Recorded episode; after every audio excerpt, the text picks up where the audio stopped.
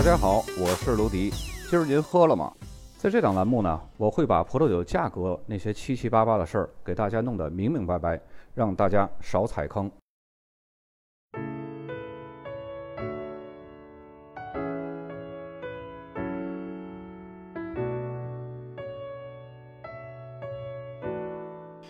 提起宝格丽，你或许会觉得陌生，但是你一定听说过突破意大利酿酒传统的超级托斯卡纳葡萄酒。但是打开意大利葡萄酒地图呢，你会发现怎么都找不到超级托斯卡纳这个产区。这是因为啊，它不属于任何一个 DOC 或者是 DOCG 产区。超级托斯卡纳呢，它是一个概念，被世人简称为超托。超脱这个概念的确是已经超脱了当地以往的法律法规。如果没有这种超脱现实和客观等级与金钱的境界和思想，超脱葡萄酒这个概念呢，也就不可能梦想成真了。说起超脱的发展呢，不得不提一下意大利葡萄酒的分级制度。早在1963年啊，意大利仿照法国建立了自己葡萄酒原产地质量分级管理，就是简称 DOC。这个分级管理呢，可谓是事无巨细，对于产区的边界、葡萄品种、生产工艺、葡萄酒的类型、陈酿时间等等都有要求，让不少品质优秀却不符合产区规定的酒呢，徘徊在 DOC 之外。在没有地区餐酒这个等级的当年呢，一瓶酒如果满足不了 DOC 的管理规定，那就只能沦为 VDT 日常餐酒。而这一规定呢，引起了广泛的不满。不仅如此啊，在产区的界定上，因为政治等种种元素吧，很多原本不生产优质葡萄酒的地区呢，也被划进了 DOC 的范围之内。所以 DOC 的级别呢，并不完全是高质量的代表。于是呢，在一九八零年，意大利又建立了更加严格的 DOCG 的一个制度。谈论起上世纪六七十年代的超脱的革命呢，如果不谈论带头闹革命的酒西施佳雅，就无从谈论宝格丽产区日后的声望和膜拜的地位了。在一九四四年时候，圣圭托酒庄的创始人马里欧侯爵从波尔多的拉菲酒庄引进了赤霞珠等法国的葡萄品种。开始呢，就在托斯卡纳地区尝试酿造波尔多风格的葡萄酒。这种做法在以本地品种桑娇维塞占主流的托斯卡纳产区呢，饱受争议。当时马里欧侯爵酿出的酒呢，主要是家人和朋友分享，感觉的的确确比本地葡萄酿出来的酒呢更好喝。后来，马里欧侯爵决定聘请一个专业的酿酒师，帮助自己实现梦想。于是呢，从自己的亲戚安东尼家族那里寻求帮助。安东尼家族也是当地举足轻重的家族酒庄，超级托斯卡纳之一的天纳就是安东尼家族出产的，也是后面要提到的这个酿酒师酿造的。因为表亲的关系啊，马里欧侯爵呢就邀请到了这个安东尼家族的酿酒师，也就是著名的超脱之父贾科莫塔吉斯加入到了自己项目。共同打造出了西施佳雅。当然，前提这个贾科莫塔吉斯呢，还是安东尼世家的酿酒师，到圣圭托酒庄呢，只是兼职酿酒顾问。当然，也有人认为呢，这个第一瓶超级托斯卡纳并不是西施佳雅，而是安东尼家族的天纳。其实这是超级托斯卡纳的两个流派，一个呢是相对于保守的，以本土葡萄品种桑娇维塞为主体的。然后将混合的百分之十五的本土葡萄品种呢换成了法国的葡萄品种，另一种呢就是从一开始颠覆性的根本就不用本土葡萄品种桑娇维塞，而是全使用法国品种。这就像革命的温和派和激进派，虽然都是一个革命主义，同在托斯卡纳地区闹革命，但是流派不同。天纳呢就是属于温和派，而西施佳雅呢就是属于激进派，所以呢他们都被称为超级托斯卡纳。天大的温和派呢，我们一会儿再说。我们还是继续说西施佳雅这个激进派。在一九六八年，西施佳雅被商品化投放市场的第一个年份，这也代表着世界第一瓶正式概念的超级托斯卡纳葡萄酒的诞生。西施佳雅一直都是以赤霞珠和品丽珠混酿的葡萄酒，从来没有用过梅洛或者是其他品种。这瓶一九六八年出品的西施佳雅，在一九七二年正式发售了。虽然当时呢，只能归类为餐酒。但仍然不妨碍它在发售之后的短短两年时间，就得到了意大利的酒评家广泛的认可和大力的推广。不仅在意大利本国，在世界范围内也同样大放异彩。由于它酿出的葡萄酒不遵守当时的 DOC 的生产法规，所以只能降级为 VDT 日常餐酒来销售。但是这个酒呢，有着不输于任何 DOC 的质量。所以呢，为了凸显它的与众不同，当地人就赋予了一个全新的概念，把它叫做超级托斯卡纳。在一九七八年由 Decanter 举办的盲品会中呢，一瓶一九七二年的西施佳雅战胜了其他的三十三个同样是波尔多混酿的竞争对手，获得了胜利。而一九八五年的西施佳雅作为罗伯特·帕克给出的第一个满分意大利酒，更是为人所知。在这之后呢，有更多的同产区内的酒庄开始纷纷效法这种做法，根据当地的风土特色呢，结合适合的波尔多品种，生产出比如说奥纳雅、马赛多等众多的顶级红葡萄酒，不断释放出宝格丽产区的璀璨光芒。宝格丽产区名字的由来是以宝格丽镇的名字命名的，它和其他的意大利葡萄酒产区不同，因为对于这样一个比较古老的国家来说呢，它是一个爆发出来的一个新产区。这里在当地人的记忆中呢，曾经是一片沼泽地，直到上世纪三十年代才被人意外发现，这片肥沃的冲积土壤原来是非常有利于葡萄的种植。此外呢，这里和意大利其他享有盛誉的葡萄园地区不同，比方说皮埃蒙特的巴洛洛、巴布里斯科，还有经典瓦布利切拉，或者是同为托斯卡纳的经典吉安蒂，这些区域呢都是在山坡上，而宝格丽产区呢相对平坦，而且海拔比较低。宝格丽是托斯卡纳地区只有一百多人的一个小村庄，南北长十三公里，东西宽七公里。葡萄园的面积呢是一千三百七十公顷，相当于两个上海迪士尼乐园那么大。但是对于一个行政区来说，这算是面积很小的了。它距离海岸线也是非常近的，不到十公里。日照非常充足，海风的吹拂可以帮助葡萄园保持凉爽干燥，让葡萄少受到真菌等病虫害的干扰。并且呢，可以给葡萄酒带来很好的新鲜度。产区东部山脉延绵，阻挡了冬日从内陆吹来的冷空气；而北部和南部为河谷，在夏季呢，可以为葡萄园带来凉风，可谓是冬暖夏凉的一块风水宝地。这里最好的葡萄园呢，是位于山脚下的地块。来自西面凉爽的海风和八九月份适宜的温度，为葡萄营造了一个可以缓慢成熟的环境，使葡萄在积累足够的糖分、单宁和风味物质的同时，还能保持比较高的酸度，从而呢酿出口感平衡的葡萄酒。宝格丽地区的土壤类型也是十分丰富的，不仅有古河床留下的圆润的鹅卵石和冲积土，还有海洋沉积土、石灰石、粘土和火山岩，同时还含有比较高比例的砾石，这就使得土壤呢呈现出碱性，并且土层很深，有利于葡萄根的深扎。此外，宝格丽的东面是金属山的一部分。这个山具有充足的金属矿物质资源，也就造就了这片土地富含矿物质的土壤，使得葡萄酒呢带有明显的矿物质气息。在这些周围山丘的森林呢，更是维持了整个地区复杂生态环境的稳定，和这里热情好客的人一起构成了宝格丽地区独特的风土。宝格丽 DOC 呢是一个成立于1983年的法定产区，但是成立之后的十一年里呢，都只允许生产白葡萄酒和桃红葡萄酒。而当年这些享誉世界的超脱的不俗表现呢，促使了官方在1994年重新修订了产区条例，纳入了红葡萄酒。从此呢，超脱红葡萄酒也可以被列为 DOC 的级别。而在此之前呢，西施佳雅以及其他采用非意大利本土葡萄品种酿造的超脱葡萄酒呢，通常只能被归为 VDT 日常餐酒或者是 IGT 地区餐酒。在那之后呢，超脱和宝格丽 DOC 的名气更是吸引了无数的投资。葡萄酒的盈利呢，也让许多人放弃了种植其他的作物。整个宝格丽 DOC 的葡萄种植面积呢，从最初的一百九十公顷增长到如今的一千多公顷。意大利给人的感觉呢，无论是巧合或者是宿命，一直都有一种刻板固执，但却又不破不立的文化背景。当年罗马人将耶稣基督钉在十字架上，但是现在基督教最神圣的梵蒂冈偏偏就在罗马城内。中世纪一直以社会等级层次严格规定的贵族们呢，却偏偏成了意大利文化复兴的笑话。虽然法国品种在意大利是不会给出好酒的等级的。但是法国品种呢，自1700年就开始在马里马周边的地区开始种植了，并且在19世纪初，拿破仑被流放到托斯卡纳的厄尔巴岛的时候，进一步鼓励了法国葡萄品种的种植。更具有讽刺意味的是，法国品种在意大利居然如此适应当地的土壤。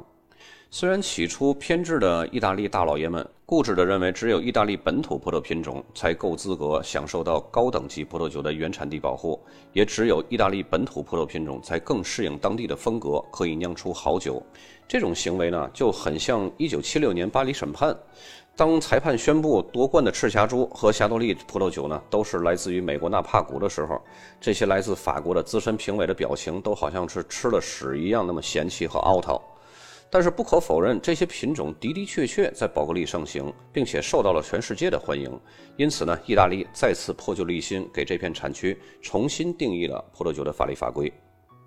时间到了二零一三年，宝格丽西施加雅 DOC。进一步呢，从宝格丽 DOC 独立出来了。目前，宝格丽西施佳雅 DOC 规定，这里的葡萄酒必须使用百分之八十以上的赤霞珠，而不是本土葡萄品种。陈酿时间呢，也不得小于两年，其中一年半要在橡木桶中陈酿。成品酒的酒精含量呢，要达到十二度以上。酿造西施佳雅的圣圭托酒庄呢，是宝格丽西施佳雅 DOC 中的唯一一家酒庄。圣圭托酒庄呢，它的总面积是很大的，是宝格丽地区最大的酒庄之一。不过，整个酒庄呢，只有大概一百公顷用来种植葡萄，大多数的面积呢，还是被森林所占据的。所以这里呢，有着很好的生物多样性。酒庄的葡萄呢，也并不是在同一个地块规模种植的，而是散布在庄园的不同区域。不同地块海拔不同，从海拔一百米到四百米都有分布。很多老葡萄藤都是在森林的内部被植被包围着。这种分散的种植呢，可以让酒庄根据不同年份的不同气候来选择果实品质更好的葡萄园，同时呢，也可以获得风味更复杂的混酿。西施佳雅的原本的意思呢，就是石质土地，因为葡萄园当中呢有大量的石头的成分。无独有偶，同样在法国波尔多左岸的格拉夫地区，它的名字呢，Greaves，也是从多碎石的土地而来。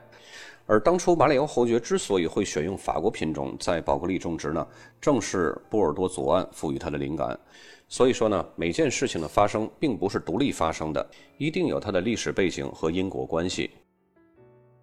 刚刚我们说到超级托斯卡纳的温和派革命者，就是马里奥侯爵找的这个表亲安东尼家族。其实早在1920年开始啊，安东尼家族的人就尝试在这一片地区呢种植波尔多的葡萄品种。但是真正突破革新的第一瓶超级托斯卡纳葡萄酒呢，还是在皮埃罗·安东尼接管酒庄之后。在那个年代，很多吉安地桑娇维塞的生产者呢，不是以质量为主导的，而是通过大量酿造符合 DOC 规定的葡萄酒而赚取更多的利润。就好像今天的茅台概念酱香酒一样，但凡沾上赤水河或者是茅台镇，都要挂靠茅台飞天这个大 IP。更有意思的是，当地为了促进白葡萄的消耗，当时的吉安地 DOC 产区规定，一瓶葡萄酒至少要使用百分之十的白葡萄混酿，才有资格被贴上 DOC 级别的标签儿。这样的局面呢，令接管安东尼家族的皮埃罗感到非常心痛。每当喝酒，都会觉得酒里边缺少了灵魂。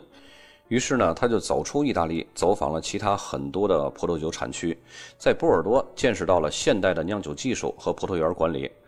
回到意大利的皮埃罗越来越有危机感，甚至认为吉安蒂 DOC 的葡萄酒呢不仅仅是在衰退，而是在崩溃。在这种情况下呢，他决定带领家族企业转型。在一九六一年，同样受法国酿酒理念影响的贾科莫塔吉斯，就是刚刚我们介绍那位超级托斯卡纳之父，加入了安东尼酒庄，并且呢，在一九六六年负责酒庄的全部的酿酒工作。皮埃罗呢和他一起使用各种混酿、橡木桶、温度控制、平储来进行试验。可能是前来寻求帮助的表亲马里奥侯爵的做法呢，更加激励了安东尼家族的人。于是呢，在一九七一年，皮埃罗出品了第一款以桑娇维塞为主的混酿餐酒天纳，并且呢，使用了法国橡木桶陈酿。而在这之后呢，这款酒的第二个年份，一九七五年的天纳彻底摒弃了白葡萄品种，加入了赤霞珠来为桑娇维塞增添颜色。因为天纳加入了法国品种，不满足当时的 DOC 的标准，所以呢，也就只能降级为餐酒来发售。但是酒的质量却广泛受到好评，价格呢也就水涨船高。在一九七八年，安东尼家族呢还发行了另一款同为超级托斯卡纳的葡萄酒，是索拉雅。这款酒呢和自己家的天纳温和派是完全颠覆的，更像是圣圭托酒庄的西施佳雅一样，是个激进派。最初呢，和西施佳雅一样，也是用的百分之八十的赤霞珠和百分之二十的品丽珠来混酿。后来呢，为了和西施佳雅有一些区别，又混入了一些桑娇维塞。毕竟这两款酒都是同一个酿酒师酿造的，要有所区别。尽管后来呢，产区的规定被更新，像天纳这种以桑娇维塞为主体的温和派的酒呢，已经可以被列入 GND DOCG 的级别了。规定修改之后呢，不需要再参与混酿的小比例葡萄品种，一定非得是当地品种或者是白葡萄品种了。但是出于对超脱的自信和对历史的尊敬，安东尼家族的成员仍然选择在酒标上标出托斯卡纳 IGT。随着超级托斯卡纳的风气百家争鸣、百花齐放，于是呢，又诞生出一个新的流派。马赛多酒庄呢，原是属于奥纳亚酒庄的，奥纳亚酒庄就是出产意大利四雅之一的奥纳亚的生产商。从1987年诞生以来呢，马赛多一直是在奥纳亚酒庄的怀抱中成长起来的。后来因为马赛多的酒款风格呢，有别于奥纳亚酒庄的酿酒理念，所以呢，它的拥有者花斯蝶集团便将它呢从奥纳亚中分离出来，使之成为一座单独运营的酒庄。酒庄的由来呢是这样的：在二十世纪八十年代初呢，俄裔美籍酿酒顾问安德鲁在宝格丽呢划出一片七公顷的土地。他认定这里以粘土为主的土壤呢，更适合栽种梅洛，而不是赤霞珠和品丽珠。很快呢，人们发现这片园子出产的梅洛酿造出的马赛多葡萄酒呢，品质卓越，而且极富特色。这款酒迅速吸引了意大利收藏家的目光，一时名声鹊起，风光无二。在一九九一年，飞行酿酒师米歇尔·罗兰接替了安德鲁，成为酒庄的酿酒顾问。米歇尔·罗兰和当时马赛多的时任酿酒师，来自匈牙利的蒂博尔加尔携手，将马赛多打造成了意大利梅洛的巅峰之作的代名词。占地仅七公顷的马赛多酒庄呢，葡萄园的管理方法和奥纳雅是很相似的，并且针对园内的粘土土壤容易板结的情况，酒庄呢采取犁耕。并且根据每个年份的具体的气候条件变化调整离耕的时间。这个板结的意思呢，就是土壤因为缺乏有机物质，结构不良，灌水或者是降雨后呢，地面变硬，不利于农作物的生长，叫板结。从2008年起，酒庄对葡萄树呢采取了灌木型的修剪方法。在2012年，马赛多开始在葡萄园全面采用有机的种植法。尽管马赛多葡萄园面积不大，但是为了收获成熟度最佳的果实，对葡萄园的细致采收仍然需要持续三周之久。马赛多红葡萄酒呢，就是超级托斯卡纳的第三个流派，是由百分之百梅洛酿造而成的葡萄酒，有着意大利波托斯的美誉。葡萄酒观察家和帕克团队这些个权威的酒评机构呢，曾多次给这款酒打出了高分，其中马赛多的2006。二零一五和二零一六年份更是揽下了帕克团队的满分评价。它的价格与其他以赤霞珠为主的超级托斯卡纳也是有很大的差距，就像法国波尔多右岸的波图斯和左岸的五大一级庄的差别。如今的宝格丽红葡萄酒呢，分为宝格丽西施加雅 DOC、超级宝格丽 DOC，还有宝格丽红葡萄酒 DOC。其中，宝格丽西施佳雅呢是西施佳雅葡萄酒特有的 DOC 等级，是意大利第一个也是唯一一个以单个酒庄命名的意大利葡萄酒认证。要求赤霞珠的使用比例不得低于百分之八十，要求的最低酒精度数是十二度，而且陈年呢不得低于两年，其中十八个月的陈年必须在橡木桶陈年。不过，作为唯一拥有这一 DOC 独立等级的酒王西施佳雅呢，一向无视这些标准，他们只会更加严格要求自己。超级宝格丽 DOC 呢，则涵盖了这个产区品质比较高的红葡萄酒。这类葡萄酒颜色呢，一般比较深沉，香气比较浓郁，口感非常柔顺，余味悠长，而且具有很好的架构和强大的陈年潜力。要求的最低酒精度数呢是十二点五度。而且陈年时间不得低于两年，其中一年要在橡木桶中陈年。而宝格丽红葡萄酒呢，则就是比较优雅了，最简单那种，拥有成熟的风味和柔顺的口感，易饮性是非常强的，而且适宜配餐。要求的最低酒精度呢是十一点五度，而且陈年时间不得低于十个月，没有强制性的规定，一定要在橡木桶中陈年。宝格丽的这个红葡萄酒等级划分呢，这张图我会放在文稿当中，大家有兴趣的可以保存一下。接下来呢，咱们就来说说酒标。首先，第一张就是奥纳雅。奥纳雅呢，也是超级托斯卡纳葡萄酒的四雅之一。相比其他的超托呢，它的历史算是比较短暂的。奥纳雅酒庄呢，其实也是安东尼世家的，只不过呢。刚刚我们说到那个生产天纳和索拉雅的那个安东尼世家呢，那个接班人是皮埃罗·安东尼，然后这个奥纳雅呢是他的弟弟来成立的，可以说是因为安东尼家族内部的竞争促成了奥纳雅酒庄的成立。说通俗一点就是分家产。